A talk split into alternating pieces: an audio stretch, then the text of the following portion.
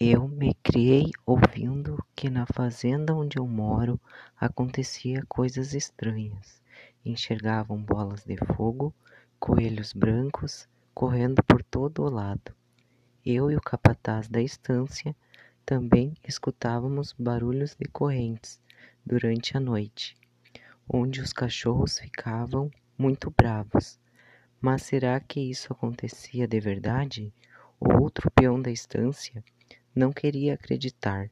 Tinha boatos que o dono da estância, antes de adquirir ela, havia muitas casas de outras pessoas que antes eram obrigadas a sair das suas casas, e quem não saísse era colocado fogo na casa.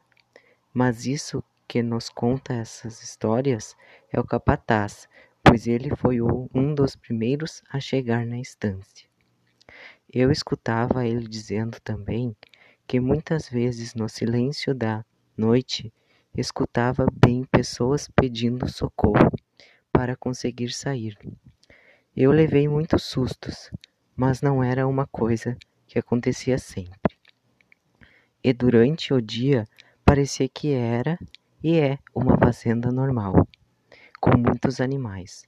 Mas isso aconteceu há muitos anos atrás quando, para ir no campo, o capataz mostra aonde mais ou menos tinha as casas das pessoas.